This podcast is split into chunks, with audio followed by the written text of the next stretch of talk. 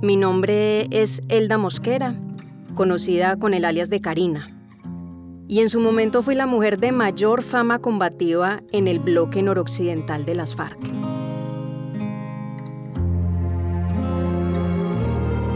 Yo mm, soy Marta Aramillo. Hace 20 años Karina se llevó a la luz de mis ojos para la guerra y nunca me lo regresó.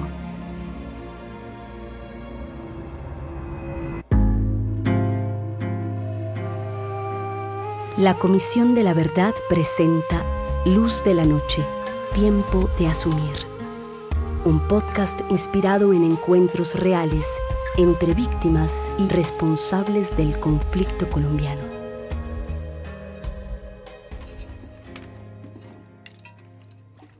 Antes de irme a la guerrilla, mi vida fue muy precaria. Yo me acuerdo que había días en que nos íbamos con mi papá a las carnicerías a pedir que nos regalaran la cabeza o las patas de las vacas para poder tener que comer. Tampoco pude seguir estudiando.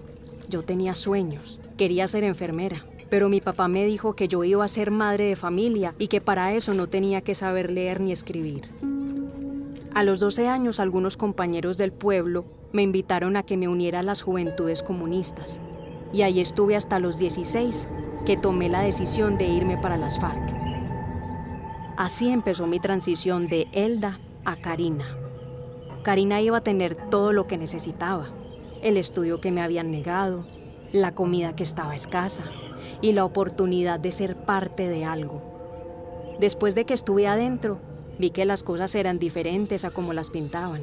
El primer comandante que nos recibió nos dijo, ustedes van a estar aquí hasta el triunfo o hasta la muerte, no hay otra salida.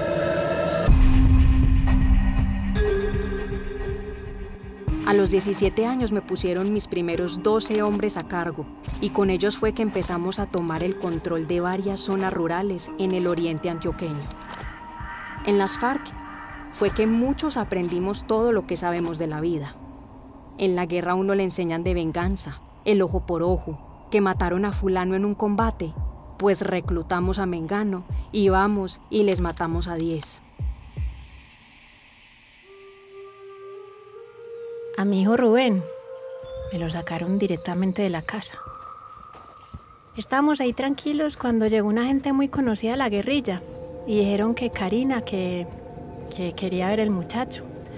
Yo les dije que como así, que primero me tenían que pedir permiso a mí y que yo no se los daba.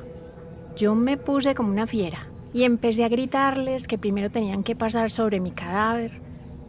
Cuando ya no pude gritar más, les rogué de tanto rogarles, me dijeron que fuera y hablara directamente con la señora Karina y pues me fui con ellos, trocha adentro.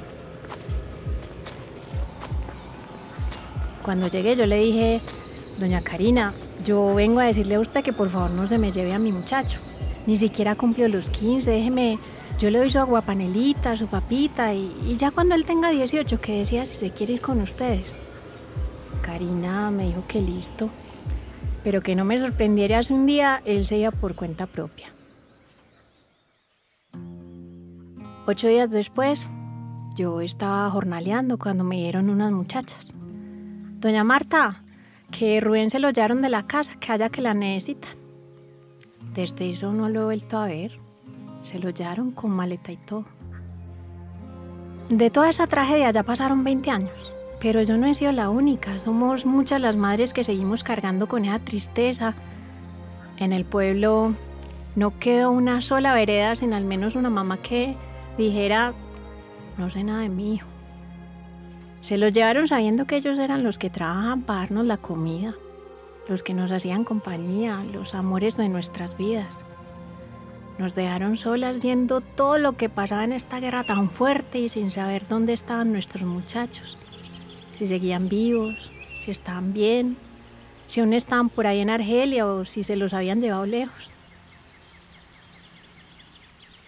Escuchar el dolor de las madres por lo sucedido, por todo lo que yo les hice y por lo que permití que les hicieran, me motiva aún más a contar mi testimonio. Aunque les hablo como Elda, reconozco que durante la guerra, como Karina, cometí un sinnúmero de crímenes que aún hoy estoy pagando. Si hubiera pensado como pienso hoy, De seguro no me hubiera llevado a todos esos muchachos, pero ya es muy tarde. Y por eso lo único que me queda es aceptar mi responsabilidad, pedir perdón y reiterar mi compromiso para reconstruir la verdad sobre lo que sucedió con cada uno de ellos. Reconozco y les pido perdón desde el fondo de mi corazón, porque en nombre de la organización a la que pertenecí, yo me llevé a sus hijos a morir en combate, a morir solos en el monte. Nosotras no somos jueces para condenar a nadie. Somos personas como Elda, como Karina. Mujeres esperando un futuro que tenga respuestas de lo que pasó con nuestros hijos. Madres dispuestas a soportar todo por escucharla decir la verdad. Sabemos que el silencio fue el mandato de Karina, pero como madres queremos escuchar a Elda.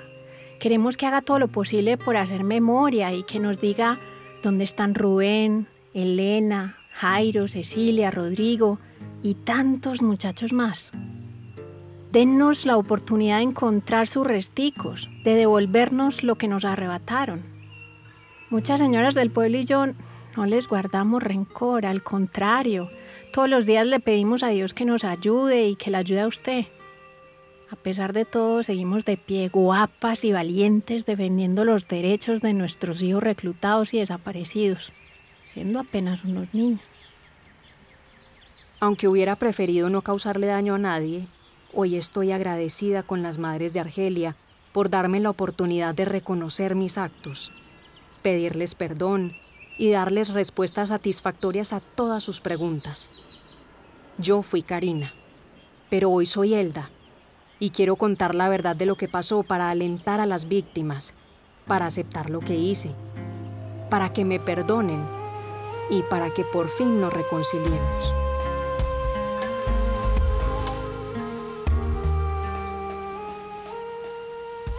A través de su proceso con la Comisión de la Verdad, Elda ha suministrado información a la unidad de búsqueda de personas dadas por desaparecidas sobre las y los jóvenes que fueron reclutados por las FARC-EP en su comandancia.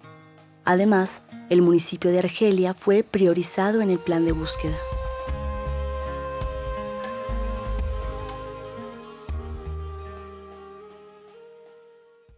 Este proyecto es una serie radial inspirada en encuentros reales de víctimas y responsables del conflicto colombiano. La Comisión para el Esclarecimiento de la Verdad, la Convivencia y la No Repetición no se hace responsable de la exactitud de los hechos narrados. Asimismo, la narración ha sido adaptada para crear un contenido radial apto para un público general. Los nombres y lugares han sido cambiados para proteger la identidad de los involucrados. Hay futuro si hay verdad.